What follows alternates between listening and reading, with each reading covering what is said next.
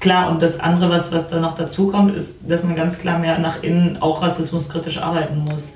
Also die Fragen, die dann zum Teil die Teilnehmerinnen gestellt werden, so Sachen so wie türkischstämmige Mädels, was hältst du von Erdogan? Eine Frage, die im Bewerbungsgespräch nichts zu suchen hat. Mir fällt auch aus dem Stand auch nichts ein, wo das eine angemessene Frage gewesen wäre.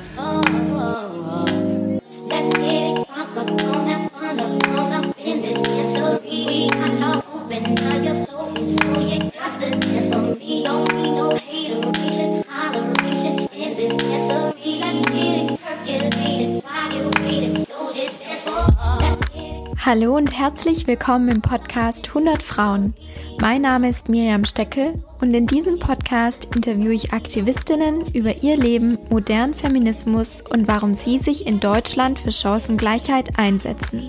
In der 15. Podcast-Folge sitze ich gegenüber von Marta Duczynski. Martha ist Gründerin und Geschäftsführerin der Swans-Initiative. Mit der Initiative setzt sie sich dafür ein, dass Studentinnen mit Zuwanderungsgeschichte und Women of Color die Jobs bekommen, die sie sich verdient und erarbeitet haben. Dafür organisiert Martha ehrenamtlich mit sechs weiteren Frauen, die ebenfalls Zuwanderungsgeschichte haben, Schulungen zum Berufseinstieg und bietet eine Plattform, um sich über die Hindernisse beim Eintritt in die Arbeitswelt auszutauschen. Im Interview hört man sofort, mit wie viel Herzblut und Interesse Martha diese Initiative vorantreibt. Martha spricht auch oft von Wut als Initiator zur Gründung der Initiative und ist ganz offen damit, dass es gar nicht so einfach ist, das Ganze ehrenamtlich neben ihrem Berufsalltag organisiert zu bekommen. Ich fand es ganz besonders spannend, wie Martha durch ihre Initiative strukturelle Hindernisse und Missstände aufbricht und damit Personalwesen über unfaire und diskriminierende Strukturen im Bewerbungsprozess aufklärt. Vor allem aber hat mich dieses Interview total bestärkt darin, dass jede und jeder von uns im Kleinen anfangen kann und was ganz, ganz Großes verändern kann, so wie sie das einfach auch tut. Jetzt wünsche ich euch ganz viel Spaß beim Zuhören der 15. Podcast-Folge mit der sehr humorvollen und starken Martha. Liebe Martha, herzlich willkommen im Podcast gleich mal lachen am Anfang. Ähm, ja, willkommen in meiner WG. Ich freue mich, dass du da bist. Ähm, magst du dich am Anfang selber vorstellen für alle Hörerinnen und Hörer da draußen? Sehr gerne. Hallo, ich bin die Martha. Ich ähm, arbeite hauptberuflich im Bundespresseamt, äh, habe nebenher eine äh, Initiative gegründet, die heißt Swans, wie das englische Wort für Schwäne wo wir ähm, uns einsetzen für engagierte Studentinnen und Absolventinnen mit Zuwanderungsgeschichte und Women of Color. Und äh, wir haben inzwischen auch Preise bekommen. Das war sehr schön. Einmal von Angela Merkel waren wir letztes Jahr in der Bundesauswahl bei Start Social, haben wir von Merkel die Urkunde bekommen. Und einmal von, äh, vom Europäischen Wirtschafts- und Sozialausschuss, da waren wir letztes Jahr in der EU-Kommission. Bevor ich hierher gekommen bin, war ich äh, freiberufliche Journalistin, habe unter anderem eigentlich von allen Medien ein bisschen gemacht, ein bisschen Radio, ein bisschen Fernsehen, ein bisschen Online, ein bisschen Print. Ähm, zwischen ARD und Zeit Online war so alles ein bisschen dabei. Und habe davor ähm, Politik studiert, einmal meinen Bachelor in München gemacht, mit einem Erasmus-Semester in Krakau und mit einem Master in Schottland, in Edinburgh, äh, wo ich fast hätte mitbestimmt beim äh, Referendum, aber ich dachte, es, es steht mir nicht zu und jetzt bereuen sie es, dass ich nicht mitgewählt habe. Wie cool. Ähm, ja, lass uns ganz von vorne anfangen. Du, äh, wie äh, kamst du zum Studium? Wolltest du schon immer Journalistin werden? Ja, also das ist äh, tatsächlich sehr, sehr, sehr weit zurückgreifbar. Also ich glaube, ich habe in der fünften oder sechsten Klasse mich zum ersten Mal so in so eine Lokalzeitung reinmarschiert, habe gesagt, ich würde hier gern frei arbeiten. Und äh, ja, daraus ist dann noch nichts geworden. Aber dann ein paar Jahre später habe ich dann eben irgendwie frei für eine andere Lokalzeitung, dann in der Jugendseite gearbeitet und so. Und für mich war irgendwie immer klar, so ich möchte in Richtung Journalismus gehen und habe dann eben in die Richtung dann irgendwie auch Praktika gemacht und freiberuflich gearbeitet. Ähm, wollte aber Politik studieren, auf der einen Seite, um halt irgendwie so ein greifbares irgendwie Thema zu haben, das man halt hat. Auf der anderen Seite, weil mir das Thema Politik halt immer wichtig war. Und ähm, weil ich, glaube ich, ganz tief drin schon was wusste, was dann nach meinem Bachelor gekommen ist, dass ich mir irgendwann sagen würde, dass Journalismus ist zwar super, aber ich will von der Arbeit leben können, die ich habe und ich möchte dafür gewertschätzt werden, was ich mache und was ich kann Und für mich soll diese Wertschätzung eben nicht nur von einem irgendwie gnädigen Lob oder irgendwie einem freundlichen schön gemacht äh, bestehen, sondern eben auch aus einer angemessenen Bezahlung und besseren Arbeitsbedingungen, als sie dort herrschen. Mhm. Wie war denn dein Weg über den Beruf zum Bundespresseamt? Ja, ähm, ja gut, also wie gesagt, ich wusste irgendwie schon ganz tief drin, so irgendwann werde ich doch dem Journalismus den Rücken kehren, weil so sehr ich das gerne mache und so sehr mir das auch Spaß bereitet hat. Ähm, ja gut, dann kam dazu noch, dass ich nach dem Studium in Edinburgh noch mit einem fünfstelligen Studiengeldbetrag quasi übrig geblieben äh, war, wo dann auch klar war, okay, ich muss jetzt irgendwo arbeiten, wo ich das auch abbezahlen kann. Und ähm, dann habe ich zunächst weiter frei gearbeitet, aber immer schon so mit dem Auge, so nee, ich möchte aber eigentlich irgendwo erstens sicherer arbeiten und zweitens war bei mir auch so, dass ich im Journalismus ähm, immer sehr gerne in die bunte Ecke gedrückt wurde, obwohl ich gerne die harten Themen machen wollte. Und dann habe ich gesagt, ich will halt nicht darauf warten, bis mir irgendwie ein gnädiger älterer Herr irgendwann mal zu, zuschustert irgendwas, sondern ich möchte halt aktiv gezielt in den politischen Bereich gehen. Und genau, dann ist das alles so schön zusammengekommen beim Bundespresseamt, wo ich dann weiterhin eben dies, das Journalistische quasi mit einbringen konnte, aber eben in einem dezidiert politischen Kontext zu Arbeitsbedingungen, die es mir erlauben, meine Studiengebühren abzubezahlen. Hattest du einen sehr politischen Elternhaushalt? Ja, ja, also meine Eltern aber haben beide auch in der Behörde gearbeitet. Tatsächlich, äh, mein, mein Stiefvater ist auch kommunalpolitisch relativ lange unterwegs gewesen. Ähm, das heißt, ja, also ich komme schon aus einem per se politischen Haushalt, wo auch politisch diskutiert wird. Ähm, aber weiß jetzt, es ist für mich schwer zu sagen, inwiefern ich das darauf zurückbeziehen kann. Weil ich auf der einen Seite mich, glaube ich, doch dann eher mal für Themen interessiert habe, die dann zu Hause nicht so relevant waren und für Sachen ne, zu Hause nicht so relevant sind, die für mich interessant waren. Und dass jetzt gerade, wo ich jetzt weg bin und man sich immer wieder irgendwie Besuch gegenseitig, man natürlich nochmal völlig andere irgendwie Input sich einander geben kann, weil man doch ein bisschen andere Lebenswelten ist und so. Ähm, aber gerade im Hinblick darauf, dass meine Schwester einen völlig anderen Weg eingegangen ist, weiß ich jetzt nicht, ob ich grundsätzlich sagen würde, dass ich aus dem politischen Haushalt komme. Mhm. Was sind gerade die Themen, die für dich total auf der Agenda stehen? Also ganz grundsätzlich ist für mich sowas Politisches im, am weitesten Sinne angeht, was eben Macht angeht und was Raum einnehmen angeht, dass ich an dem Punkt bin, wo ich sage, ähm, ich will nicht verallgemeinern, aber äh, ich muss anfangen, mehr und mehr Sachen von Frauen zu lesen, mehr und mehr Sachen von Frauen zu hören, mit, äh, von Women of Color vor allem, von Frauen und mit verschiedenen Diskriminierungserfahrungen, weil so sehr ich äh, versuche immer wieder zu sagen, ja komm, aber das ist ja voll gemein, wenn man den armen Männern nicht mehr zuhört, kommt da so oft einfach dann doch irgendwie so selten ein anderer, anderer Blickwinkel auf Sachen bei rein.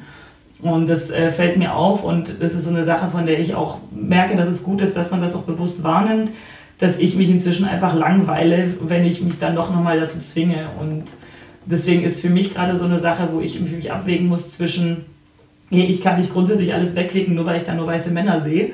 Aber gleichzeitig ist es vielleicht auch gut, dass es eben mehr und mehr Leute gibt, die das auch stört, die das auch ansprechen und die aktiv dagegen arbeiten, dass es mehr Bücher, mehr Filme, mehr, mehr äh, Politik etc. gibt von Leuten eben mit, mit Diskriminierungserfahrungen, die eben aus marginalisierten Gruppierungen kommen und dadurch auch nicht nur, aber auch aufgrund ihrer äh, entsprechenden Erfahrungen halt auch neue Blickwinkel und neue, neue Ideen mit reinbringen können. Wie steht es denn so eigentlich um Gleichstellung jetzt im Beruf von Journalistinnen und mhm. Journalisten? Naja, also man kann davon ausgehen, dass es einen Grund dafür gibt, dass der Status sinkt und die Finanzierungsmöglichkeiten und das Gehalt sinken und gleichzeitig der Frauenanteil sehr, sehr stark gestiegen ist. Natürlich nicht in den Chefspositionen, da sind sie immer noch in, in, ne, und in den alten Verträgen auch nicht. Aber man merkt halt ganz klar, dass je schlechter die Bedingungen geworden sind, desto höher war der Frauenanteil. Und ich sage jetzt nicht, dass es einen Kausalzusammenhang gibt, aber es wäre halt nicht so abwegig davon auszugehen, dass es einen Grund dafür gibt, dass die Männer das nicht mehr machen wollen. Auf jeden Fall. Lass uns zu deiner Initiative gehen. Wie kam es dazu, dass du die gegründet hast?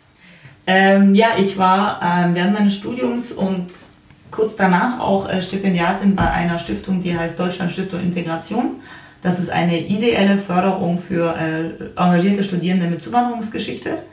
Und dort ist es so, dass ähm, sehr viele der männlichen Stipendiaten sehr, sehr viel von sich selber gehalten haben und auch entsprechend aufgetreten sind. Und dadurch viele der Mädels, die wahnsinnig spannende Sachen gemacht haben, die wahnsinnig engagiert und wahnsinnig beeindruckend waren, sich sehr haben davon einschüchtern lassen und man erst zum Teil nach langem, langem Nachbohren herausgefunden hat, was für krasse Sachen die eigentlich machen, weil sie sich so haben so ein bisschen so an Rand drängen lassen von diesem großen Gehabe. Und das hat mich damals sehr, sehr, sehr wütend gemacht und ich habe mich halt sehr geärgert einfach und überlegt, wie kann ich das denn irgendwie, diesen, diesen, diesen Wutausbruch so konstruktiv kanalisieren. Und da habe ich dann äh, beschlossen, okay, ich möchte ein Angebot schaffen, ex explizit für diese Gruppe, also Frauen mit aus Familien, die hier eingewandert oder hierher geflüchtet sind, ähm, die studieren, beziehungsweise wir haben jetzt auch Absolventinnen oder junge Berufstätige auch bei uns in, in der Initiative, ähm, dass man denen gezielt ein Angebot macht. Ne? Und zwar auf der einen Seite eben Coaching, irgendwie, wie präsentiere ich mich richtig, wie kann ich meine Bescheidenheit überwinden. Und auf der anderen Seite eben einen Raum schaffen für diese Gruppe, weil Frauen aus dieser Gruppe sich immer fühlen, wie die, ähm, die behandelt werden, wie ähm, die Ausnahme von der Regel. Ne, so am Motto, ach krass, du studierst, obwohl du türkisch bist, ach was, du studierst, obwohl du Kopftuch trägst und all solche Sachen. Und das heißt, dass dadurch, dass es da in diesem, dieser Form eben noch kein Angebot gab, für diese spezifische Zielgruppe war dann auch so ganz groß eben die Idee, einen Raum zu schaffen, wo man sich darüber austauschen kann, wenn man weiß, wie, weil die Eltern nicht beim Hausaufgaben helfen können. Erstens, weil sie ne, vielleicht einfach auch nicht den Bildungsstand haben, aber zweitens auch, weil sie die Sprache nicht sprechen können. Wie es ist, wenn auf der einen Seite Vorurteile kommen und auf der anderen Seite zu Hause aber bestimmte Werte tatsächlich noch sehr, sehr konservativ gelebt werden. Ne? Um einfach eine Möglichkeit zu bringen, dass man auf der einen Seite sich gezielt weiterbildet, aber auf der anderen Seite sich eben mit Leuten austauschen kann, die mehrere Diskriminierungsfaktoren eben innehalten und sich gemeinsam dann darüber austauschen können, wie man damit umgeht. Und dann hattest du erst die Idee, wie kam es dann zur Gründung? Ja, ich habe mir überlegt, okay, was mache ich jetzt? Und habe dann also ich war tatsächlich am Anfang erstmal allein und habe gesagt, so ich organisiere jetzt einfach mal ein Seminar und schaue einfach, was passiert. Und genau, nach dem einen Seminar kam dann noch ein Seminar und dann wurden wir plötzlich mehr und dann kam noch ein Seminar und jetzt sind wir zu sechst. Okay. Die Seminare hast du am Anfang selber gemacht? Genau, ja. Also okay. ich habe sie nicht selber gehalten, ne? also ich habe immer äh, Referentinnen äh, etc. schon gebucht. Ich habe einfach die Organisation gemacht ähm, das hatte zwei Gründe, weil erstens gibt es die Expertise, ne? also da brauche ich jetzt auch nicht mich irgendwie vorzustellen und zu sagen, so ich habe mir etwas angelesen und ich erzähle euch jetzt, wie es läuft. Äh, und gerade in Berlin gibt es ja auch super viele Beratungsstellen, gerade für Frauen, super viele Coaches, auch aus dem, aus dem Berufsbereich, aus dem Karrierebereich, wo man dann auch gezielt sagen kann, okay, wir machen jetzt gezielt was zum Thema Berufseinstieg, gezielt was zum Thema Selbstpräsentation, Rhetorik oder Kommunikation. Ähm, und die zweite Sache ist, ist auch eine Glaubwürdigkeitssache. Also meine Familie kommt zwar aus Polen, also ich habe ne, auf dem Papier schon einen Migrationshintergrund. Aber es ist natürlich klar, dass es eine völlig andere Glaubwürdigkeit ist, wenn wir eine Referentin haben, die selber eine Woman of Color ist zum Beispiel. Ne, wo dann auch klar ist, sie hat nochmal völlig andere Erfahrungswerte. Man muss nicht miteinander sich einig sein bei dem, wie sie mit bestimmten Diskriminierungssituationen umgeht. Aber es ist natürlich eine völlig andere Situation. Ne? Und gerade auch wenn die dann aus der ähm, Schnittstelle kommen zwischen irgendwie äh, Antidiskriminierungsarbeit und aber Karriere, irgendwie Unterstützung etc und dann eben selber eben aus der Zielgruppe kommen, verschafft das uns auch eine völlig andere Glaubwürdigkeit, weil auch klar ist, dass in Konzer also dass man wirklich in einem geschützten Raum ist, wo auch alle Beteiligten sich nicht absprechen lassen müssen, bestimmte Erfahrungen gemacht zu haben. Mhm. Also hast du selber auch Migrationshintergrund? Bist du nach Deutschland gezogen? Äh, also ich selber bin in Deutschland geboren aber äh, laut Definition hat man einen, wenn man, ich glaube, wenn die Großeltern bis zum Großeltern kommen und dann gibt es noch ein bisschen verschwurbelte Sachen von wegen mit äh, ehemaligen deutschen Gebieten und neuen deutschen Gebieten und so weiter. Ähm, genau, aber meine Eltern sind nach Deutschland gekommen, kurz bevor ich geboren wurde. Okay. Hast du aktiv das Gefühl immer gehabt, mhm. Migrationshintergrund zu haben? Ja, ich glaube, die, dieses Gefühl kriegt man abhängig davon, wie das Umfeld auf dich reagiert. Also ich habe natürlich ein Riesenprivileg, weil ich mich immer dafür entscheiden kann, ob ich darüber reden möchte oder nicht, ob ich als Ausländerin quasi wahrgenommen werden möchte oder nicht. Ähm, ich habe aber gemerkt, dass es sich sehr, sehr verändert hat zwischen als ich früher, also irgendwie als Kind, da hat irgendwie, ne, da wurde ich tatsächlich wirklich als die Polin wahrgenommen, da hat man auch ganz viele irgendwie blöde so Autoschieberwitze abbekommen und den ganzen Mist. Ähm, das Bild von Polen hat sich inzwischen sehr, sehr gewandelt. Ne? Also irgendwie dann viele Leute irgendwie radeln dann durch Polen oder kommen nach Krakau zum Feiern oder so. Ähm, klar, aktuell mit der politischen Lage ist es nochmal ein bisschen jetzt komplizierter, aber im Gegensatz zu den Leuten, die türkischstämmig sind, müssen wir uns jetzt nicht in irgendwelchen Identitätskrisen da irgendwie rein, reinmixen lassen, wo man dann uns ständig fragt, ja, wie findest du denn den und wie findest du denn den und fühlst du dich denn überhaupt, ne? Und so. Und deswegen, ich glaube, ich bin da echt in so einer Zwischenposition, wo ich auf der einen Seite sage, ich weiß halt, wie es ist, wenn die Eltern irgendwie Angst haben, dir ein falsches Deutsch beizusprechen, weil sie selber keine Muttersprachler sind, die nicht bei den Hausaufgaben helfen können, weil sie das System hier nicht kennen. Äh, auf der anderen Seite, wenn bei uns auf der Arbeit sagt, wir haben so wenig Leute mit Migrationshintergrund und dann sagen sie, ja, schau dich mal um, dann schauen sie sich um und kein Blick bleibt an mir hängen. Ne? Also das ist auch ganz klar, dass ich unter den Migrationshintergründen quasi den, den, den sexy europäischen EU-Mitgliedstaat aus einem katholischen Land habe. Ne? Also man muss auch ganz klar sehen, so das Einzige, was noch drüber ist, ist irgendwie vielleicht, wenn man irgendwie aus, aus, aus Schweden oder USA oder sowas kommt. Ne? Und deswegen finde ich, also ich arbeite auch sehr ungern mit dem Begriff, einfach nur weil grundsätzlich er so negativ konnotiert ist. Und zweitens, weil man auch ganz genau weiß, man benutzt ihn nicht grundsätzlich für Leute, deren, Leute, äh, deren Familien aus dem Ausland kommen. Man, ne, man, es geht darum, das sind Leute aus einem sozial benachteiligten Umfeld, höchstwahrscheinlich aus einem Land, das ökonomisch irgendwie äh, äh niedriger gerankt wird irgendwie als Deutschland und dann am, am, am ehesten noch irgendwie mit einer, mit einer nicht weißen Hautfarbe sind, noch mit einer, ähm, mit einer anderen Religion als dem Christentum. Und es ist klar, wenn hier jemand aus, aus, äh, aus Großbritannien zieht, dann würde man auch nicht sagen, dass diese Person einen Migrationshintergrund hat. Oder wenn, dann grinst man halt, weil man ganz genau weiß, dass das nicht gemeint ist. Ne? Und gerade so die Stigmatisierung des Begriffs ist, äh, ist auch ein Problem, aber gleichzeitig ist es auch spannend, weil man dann immer anfängt zu merken, dass wir auf der einen Seite bessere Begriffe haben wollen, auf der anderen Seite gerade aufgrund der deutschen Geschichte rund um die NS-Zeit auch sehr vorsichtig sind, wenn es darum geht, ähm, wenn man sagt, so, wir können Leute nicht konkret erfassen, die zum Beispiel von Rassismus betroffen sind, weil viele Leute, die unter Migrationshintergrund fallen, keine Rassismuserfahrung gemacht haben können, weil sie nur weil sie weiß sind. Ne? Und das ist, also dieses ganze sprachliche Geschwurbel drumherum finde ich super spannend, aber es zeigt halt auch sehr, wie, wie wenig Deutschland sich in den letzten, also die Bundesrepublik, sagen wir so, sich damit auseinandergesetzt hat, wie, wie vielfältig, was äh, Gesichtsfarben angeht, was Hautfarben angeht, was Religion angeht, etc. Ähm, unsere Gesellschaft ist. Total nachvollziehbar. Glaubst du, dass es an den Frauen selber liegt, dass sie sei es Probleme im Berufseinstieg oder sonst was haben, oder dass es einfach strukturell am Personaler liegt oder der Personalerin, die einem gegenüber sitzt? Also ich würde sagen, es liegt überhaupt nicht an den Frauen. Also an den Teilnehmern bei uns vor allem, weil wir super, ähm, super hochqualifizierte Mädels haben, die sich äh, die krasse Studiengänge an krassen Unis machen mit wahnsinnig spannenden Lebensläufen, die nebenher tausend irgendwie Praktika, Arbeitserfahrung, Engagementspreise und Stipendien haben. Also bei denen ist auch ganz klar, das liegt auf gar, gar keinen Fall an denen, aber es gibt auch immer manche, die sich dann äh, davon quasi nochmal inspirieren lassen können, ne, wo es dann heißt, ach krass, das sind Möglichkeiten. Besonders merkt man das dann an einem, an einem Altersunterschied. Wenn jemand irgendwie im zweiten Semester Bachelor ist, schaut sie dann völlig ehrfürchtig, was eine im zweiten Semester Master macht. Und sagt man, keine Sorge, du, das sind die Jahre, in denen das alles passiert. Ne? Also mach dir da keinen Stress. Und dass man dann auch öfter vielleicht, wenn sie sich nicht ähm, das zugetraut haben, dann eher auf die Idee bringt, bewirb dich doch mal um ein Erasmus-Semester, um ein Stipendium, um einen Studiengang oder ein Praktikum, das du dir vorher nicht zugetraut hast.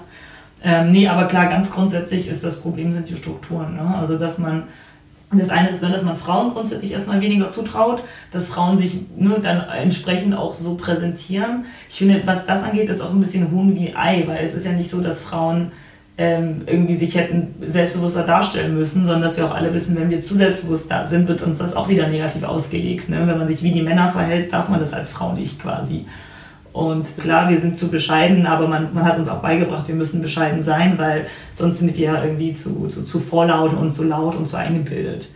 Und deswegen, nee, klar, es sind ganz klar Strukturen. Es gibt meiner Erfahrung nach inzwischen zumindest auf den obersten Ebenen so der, der, der ArbeitgeberInnen mehr und mehr, die sich dessen bewusst sind, dass sie Teil des Problems sind, die auch aktiv sagen, okay, wir können uns nicht mehr hinter der Ausrede verstecken, naja, wenn sie sich nicht bewerben, können wir sie auch nicht nehmen.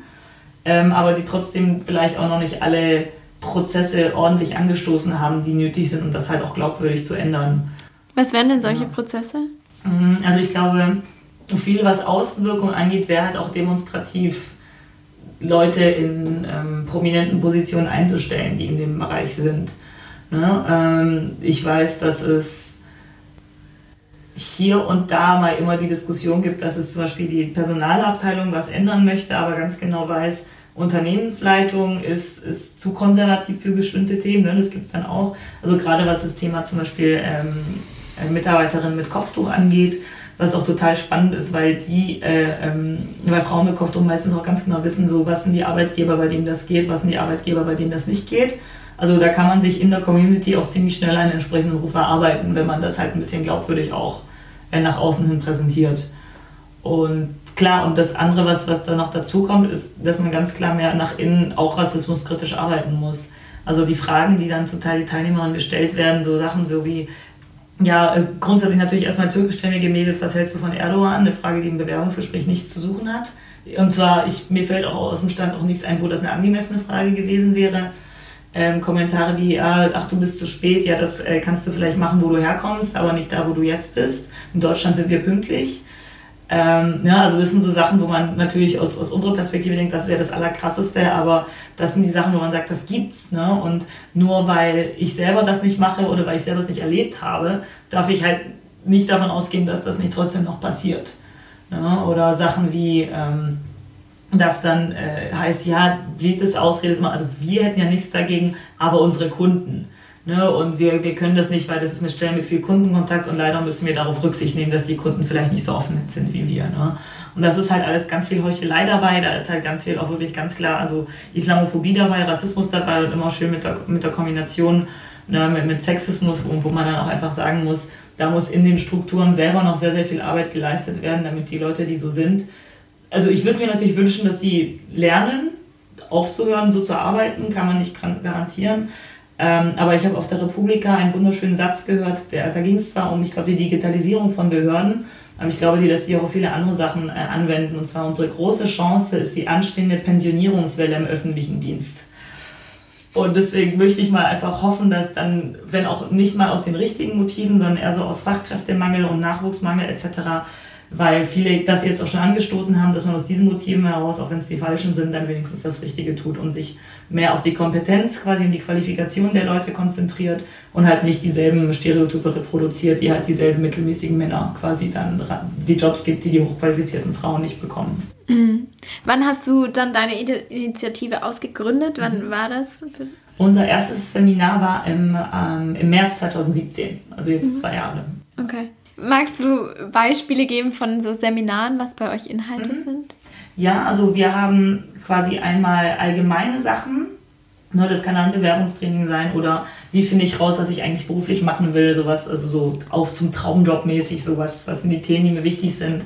Wir hatten ein Seminar zum Thema ähm, Leadership, wo es darum geht, quasi wie man bewusst Verantwortung übernehmen möchte, auch ohne Verantwortung zu haben in einer, einer regulären Führungsposition, welche Werte man im Alltag, also im Arbeitsalltag auch quasi ein, einbringen möchte, umsetzen möchte. Ähm, das sind so die, die allgemeineren Sachen, so ganz klassisches auch Bewerbungstraining, Kommunikationstraining. Ähm, und dann haben wir branchenspezifische Sachen, da geht es dann ähm, zum Beispiel hatten wir ein Seminar zum Thema Berufseinstieg in NGOs. Dann ne, hat man Referentinnen verschiedener NGOs dabei gehabt die erzählen, worauf es ankommt, die, dann irgendwie Lebensläufe scannen, dass man sich dann auf ähm, auch Bewerbungsgespräche trainiert und so. Ähm, und dann haben wir auch, was wir jetzt langsam machen, ist Vorbereitung von ähm, Seminaren in Kooperation mit attraktiven Arbeitgebern. Wir haben als erstes eins mit dem BPA gemacht, mit dem Bundespresseamt. Das ist natürlich reiner Zufall, dass ich da auch arbeite. Ähm, was aber zum Beispiel auch ein Beispiel ist für einen Arbeitgeber, der sich halt gezielt vorgenommen hat, jetzt einfach auch diverse einzustellen, gerade was äh, was äh, Zuwanderungsgeschichte angeht und das, soweit ich das äh, sagen darf, auch wirklich gut macht.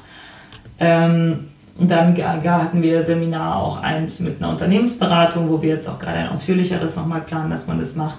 Also die Idee ist, dass man quasi Arbeitgebende, die schon quasi auf dem richtigen Pfad sind, die sagen, wir wollen diverse einstellen, was Zuwanderungsgeschichte angeht und andere Diskriminierungsfaktoren, dass man denen sagt, okay, hier ist ein potenzieller Bewerberpool, Bewerberinnenpool in dem Fall, ähm, aber ihr dürft sie nur kennenlernen im Rahmen einer Sache, wo die auch mit dem, äh, mit dem Learning rauskommen. Ne? Also wir machen das eben bewusst eben nicht als PR-Veranstaltung, sondern geht es darum, so bringt denen was bei, wie man sich bewirbt, wie man im Beispiel Unternehmensberatung, wie man irgendwie Case Studies bearbeitet, wie man, wie solche Sachen ablaufen.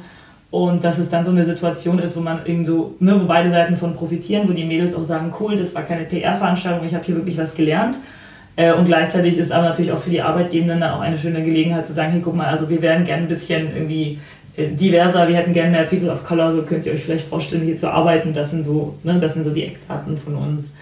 Und ich muss sagen, das ist ganz, ganz befriedigend, weil man dann auch so ein bisschen das Gefühl, also weil ich dabei auch das Gefühl bekomme, ähm, es tut sich was. Es gibt jetzt Leute, bei denen langsam so der, der, der Faden quasi äh, durch ist, die sagen, ach, das stimmt, wir müssen da jetzt was machen der Groschen gefallen. So hat es bei denen der Groschen gefallen ist, dass es ihre quasi Bringschuld ist und nicht die der potenziellen Bewerberinnen. Ja, was ich auf jeden Fall noch fragen wollte, wobei ich habe die Geschichte gelesen, aber ich finde es so cool, warum ihr oder wie du zu dem Namen mhm. kamst von deiner Initiative und was da dahinter steht. Ich habe das gelesen und dachte so, boah, richtig. Am Anfang konnte ich überhaupt keinen Zusammenhang machen und dann irgendwann hat es irgendwie gegeben. Voll Meta, ne? Ja, ja, ja. ja, also ne, Swans ist wie gesagt das englische Wort für Schwäne, für Plural von Schwan. Und die Idee ist quasi, dass alles, was man mit einem, mit einem Schwan assoziiert, sind eigentlich so Sachen, die wir, die wir Frauen an den Kopf werfen. Ne? Du musst möglichst schlank und elegant sein, du bist irgendwie eine Einzelkämpferin, die dein Territorium verteidigen muss, irgendwie beißt, ne? dieses Bissige auch und natürlich möglichst weiß sein. Ne? Und die Idee bei uns ist eben, dass wir genau mit diesem Bild brechen, dass Frauen eben nicht weiß, elegant und Einzelkämpferinnen sind, sondern dass wir eben uns auf unsere inneren Werte, äh, unsere innere Qualifikation konzentrieren und Zahnrudel, ja. Voll gut, voll gut. Was sind für, für dich jetzt Herausforderungen mit deiner Initiative, mhm. wo du sagst, ähm, damit ähm, haben wir gerade Probleme oder da kämpfen wir an der Front? Also ich glaube, für mich ist es immer so ein Zwiespalt, den ich jeden Tag lebe, dass ich auf der einen Seite denke, ich würde mich am liebsten komplett reinhängen und den ganzen Tag nur damit verbringen und mich irgendwie, wie viel man einfach machen könnte, wenn man sich einfach wirklich Vollzeit reinhängen würde. Und dem anderen, wo ich sage, nee, aber mein Hauptjob, der macht mir Spaß, ich bin da gerne, ich, ich, ich will in der Lage sein, eine Arbeit und ein Hobby zu haben. Ne? Und das heißt, gerade wenn es dann um, um die Größenordnung dessen geht, was man erreichen will, ist das dann immer so die, der Zwiespalt, wo es dann sagt, okay, gut, wir könnten öfter Seminare machen, wir könnten längere Seminare machen, wir könnten mehr Leute ansprechen, aktiver irgendwie auch Öffentlichkeitsarbeit machen, im Sinne von auch mehr potenzielle Teilnehmerinnen auch auf unser Angebot hinweisen. Wie werden denn Frauen auf euch aufmerksam, die dann an euren Seminaren teilnehmen? Ähm, das ist eine Mischung aus mehreren Faktoren. Also wir haben klar viele, die, wenn sie einmal da sind, dann auch immer wieder kommen und dann irgendwie einmal kommt eine und beim nächsten Mal bringt sie fünf Freundinnen mit. Das ist natürlich das Schönste, wenn man auch weiß, Mund-zu-Mund-Propaganda ist so auch das, das Glaubwürdigste. Ne? Wenn eine sagt, hey Alter, das war mega geil, probier's mal aus. Ähm, und dann fahren wir einmal über existierende Netzwerke, also über ähm, Förderwerke, Stipendienprogramme, äh, die Deutschlandstiftung Integration zum Beispiel eben auch, ähm, dass man quasi die abfängt, also abfängt, fies, ne, aber dann hat man auf der einen Seite die, die halt schon bestehend in irgendwelchen Fördernetzwerken drin sind und aber dass man, äh, weil wir eben auch die Absicht haben, auch eben Mädels mit einzufangen, die nicht schon Stipendien haben, weil meistens ist es so, wenn du ein Stipendium hast, erfährst du, wie man das nächste bekommt und plötzlich sind es dieselben Leute, die haben fünf Stipendien und es gibt halt irgendwie viele, viele Leute, die nicht mal von allem was erfahren oder sich mhm. eins zugetraut haben. Und eben um die auch mitzunehmen, ähm, und um die auch zu erreichen, fand, ähm, machen wir vor allem über die Unis Werbung, über die Career Services, dass wir da auch versuchen, möglichst auch wirklich aus ganz Deutschland zusammenzukriegen, weil wir dank einer Förderung durch die Robert Bosch Stiftung auch Übernachtungskosten, Verpflegungskosten und vor allem Reisekosten zahlen können. Ne, also bei uns natürlich auch ein ganz großes Thema ist, wir wollen nicht, dass jemand aus finanziellen Gründen nicht an einem Seminar teilnehmen kann, sondern gerade weil wir auch eine Zielgruppe haben, bei der wir ganz genau wissen, dass da kann, können halt nicht die Eltern unbedingt immer was hinterher schmeißen, wenn man sich mal vornimmt, für ein Wochenende nach Berlin zu fahren. Mhm. Ja, muss auf jeden Fall niederschwellig sein, ne? Ja. Okay. Ja. Wie war es, den Preis? Hat Angela Merkel ihn dir selber überreicht? Mhm. Wie war der Moment? Ja. Also es, es war mega Panne. Also man hat quasi, man muss sich um ein Stipendium bei Start Social bewerben und dann ist man im Rahmen so eines Coachings drin und so die besten 25 dürfen dann zu dieser Verleihung ins Kanzleramt. Und das war halt allein schon irgendwie, ja, ich habe einen Termin im Kanzleramt, wie man es so macht. Ne? Das war halt einfach schon mega abgefahren. Ähm, und dann war es so, dass dann nochmal gezielt quasi Preise vergeben wurden. Also es gab noch zehn Initiativen, die dann von den anderen ähm, Firmen, also es gab noch andere Unternehmen, die den Preis auch fördern und eben einen Sonderpreis von Merkel bekommen haben. Und diese alle, diese, diese Sonderpreise bekommen haben, die haben Geld bekommen und ein Foto zusammen, aber kein Einzelfoto mit Merkel. Und wir haben halt gesagt, so, wir sind gefördert, wir haben das Geld von der Bosch Stiftung, wir brauchen das Geld nicht. Es kann gerne an jemanden gehen, der die Förderung benötigt, weil es gerade auch da oft auch Hauptamtliche gibt, die davon leben müssen. Ne? Ähm, aber wir möchten dieses Foto mit ihr haben. Ne? Und dann sind wir wirklich dahingegangen, so mit, wir möchten auf gar keinen Fall einen Preis gewinnen. Ja? Wir möchten viel lieber ein Foto haben. Ähm, und deswegen, das war halt total schön, weil nach der riesen, irgendwie pompösen Verleihung von all den Initiativen, zu denen wir nicht gehört haben, den Preis bekommen haben, wurden danach halt eben die, die restlichen dann einfach so ein bisschen abgefrühstückt. Aber es ist halt wahnsinnig toll, weil man kommt halt irgendwie runter, der Name wird genannt, Merkel kommt zu dir, gratuliert dir und überreicht dir diese Urkunde, ja. Und das ist halt natürlich spannend, weil so aus, aus so einer PR-Perspektive ist das Foto natürlich viel, viel wertvoller und viel, viel spannender, weil man dann jedes Mal sagen kann, hier übrigens, das bin ich mit Merkel. Und ja, natürlich hängt das Bild bei mir in meiner Wohnung. Ja, also machen wir uns alle nichts vor. Ähm, Und deswegen, nee, es war einfach eine wahnsinnig spannende Sache und es tat halt auch einfach, es tut wahnsinnig gut, weil das äh, relativ schnell, also quasi wir haben 2017 angefangen und 2018 kam diese Auszeichnung, ne? Und es ist halt auch ein wahnsinnig, wahnsinnig tolles Gefühl, wenn man so schnell das Gefühl hat, es gibt Leute, die hören uns, die finden wichtig, was wir machen und die würdigen das auch, ne?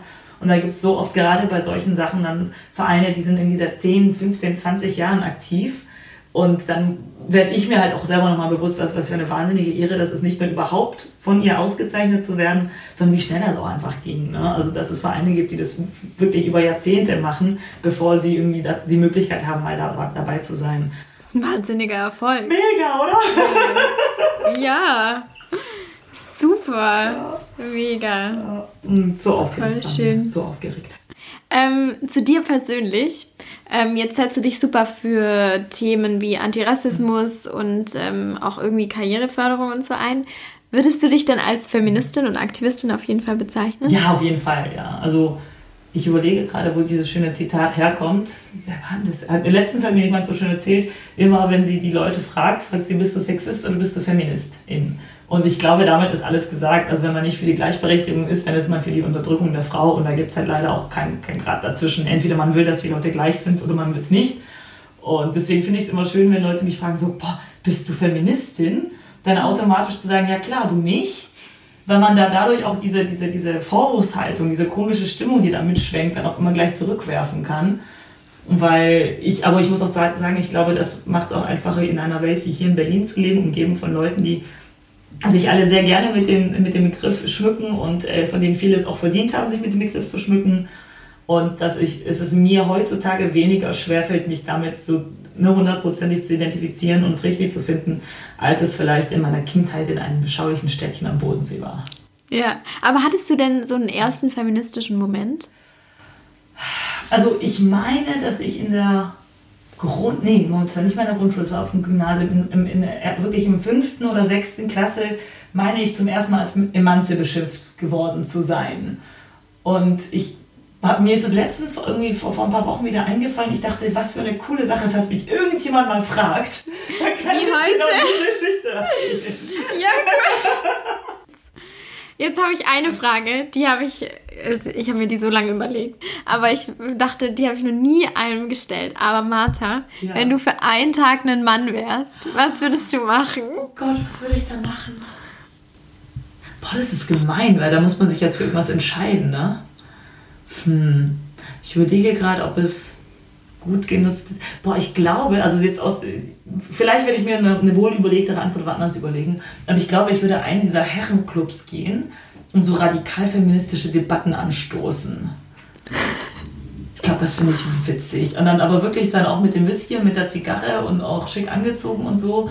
Und dann einfach mal bei allen Altherrenwitzen und sowas dann widersprechen und einfach mal gucken, wie das ist. Dann lernen die mal, wie es ist, wenn man keinen Safe Space mehr hat. Ja, ja, ja, cool. Coole Antwort.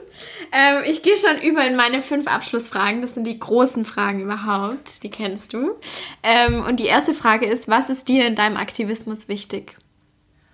Ähm, dass die Leute gehört, gesehen und gewürdigt werden, die sonst äh, nicht gehört, gesehen und gewürdigt werden. Trifft es ziemlich gut, was du mit deiner Initiative machst. Ne? Ähm, was macht dich glücklich, dich persönlich? Essen. ja? Ja. cool. Mexikanisches Essen? Ja. Wo, Vom ne? Urlaub? Ja, ich, bin gerade mit einer ordentlichen Taco-Plauze zurückgekommen. Ja, mexikanisches Essen, aber grundsätzlich Futter. Also man kriegt mich beim, beim Reisen sofort mit dem Essen, man kriegt mich überall eigentlich immer mit Essen und okay. äh, ja. Das nächste Mal treffen wir uns zum Essen. Sehr gerne, sofort. Was findest du ist derzeit noch das größte Leid, das durch patriarchale Strukturen in Deutschland existiert? Ähm, oh, das ist, das ist jetzt schwierig, weil eins davon auszusuchen, das heißt, ich muss eine Formulierung finden, in dem ich all die Sachen so formulieren kann, als ob es nur ein Problem wäre. Ne? Okay. Ähm, das größte Leid, das patriarchale Strukturen in Deutschland äh, auslösen, ist die strukturelle Diskriminierung wirtschaftlicher, politischer, kultureller und anderer Machtpositionen zu Schaden von äh, Gruppierungen, von Aspekten der Gesellschaft, die wir als selbstverständlich sehen müssten, aber stattdessen unsichtbar gemacht, äh, arm gehalten, ungebildet gehalten und von entsprechenden Machtstrukturen äh, ferngehalten werden. Der Satz könnte im Lehrbuch stehen. Wow. Okay, wenn du einen feministischen Wunsch frei hättest, welchen würdest du dir erfüllen? Ähm, ich wünsche mir für uns alle Frauen überall, dass weniger unbezahlte Care-Arbeit an uns hängen bleibt und die Männer uns mehr unter die Arme greifen beim Alltag organisieren. Cool. Ich hoffe, davon können alle profitieren, egal ob sie mal im Aufsichtsrat sitzen wollen oder nicht. Letzte Frage. Oh, eigentlich bin ich richtig traurig. Letzte Frage. Ähm, welches eine Wort beschreibt dich? Hyperaktiv. Hyperaktiv? Hyperaktiv. Okay. Ich weiß, das ist jetzt, ähm, ich glaube, für äh, Leute, die sich mit ähm, äh, diskriminierungsfreiem Vokabular auseinandersetzen, ist das problematisch, weil das ja eigentlich eine Krankheit ist, die eigentlich nicht stimmt und nicht auf mich zutrifft. Aber ich glaube, ein ausgeprägter Tatendrang, wenn ich es mit zwei Worten formulieren darf. Okay. Deswegen kriegst du auch alles gewuppt, deine Initiative und dein Job und alles drumherum. Ja, hoffen wir es. Aber ich glaube, da bin ich auch nicht die Einzige, die dadurch, dass man so viel Tatendrang und einfach Bock hat und ich glaube zum Teil auch einfach ein, ein Bedürfnis, diesen, diesen Rage, diese Wut auf, auf alles, was in der Welt falsch ist, irgendwie konstruktiv zu kanalisieren. Ich glaube, das ist auch so ein sehr gu gu guter Push-Moment, der mich dann auch nochmal so ein bisschen aktiv hält. Mhm. Cool. Vielen Dank für dein Gespräch, vielen Dank für deine Initiative. Wo findet man euch, wenn man meinen Podcast hört? Oder den Podcast hört und denkt so, cool, was ihr macht, wo kann ich euch finden? Ähm, wir sind Swans, wie gesagt, also S-W-A-N-S, Swans wie das englische Wort für Schwäne Initiative. Mit dem Begriff gibt es uns einmal auf Instagram Swans Initiative, einmal auf Facebook Swans Initiative und auf swans-initiative.de. Cool, wunderbar. Dann leite ich alle meine Hörerinnen und Hörer jetzt dahin, ähm, um euch zu finden. Vielen Dank dir. Ja, auf jeden Fall. Kommt alle rum.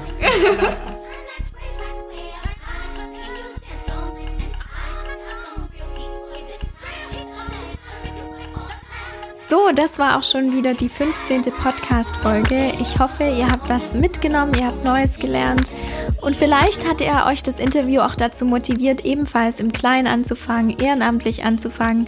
Und das Interview zeigt, dass jeder und jede einen Unterschied machen kann.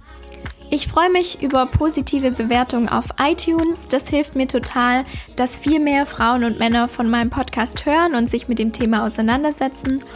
Und wir hören uns und eine neue tolle Frau im 16. Podcast-Interview wieder.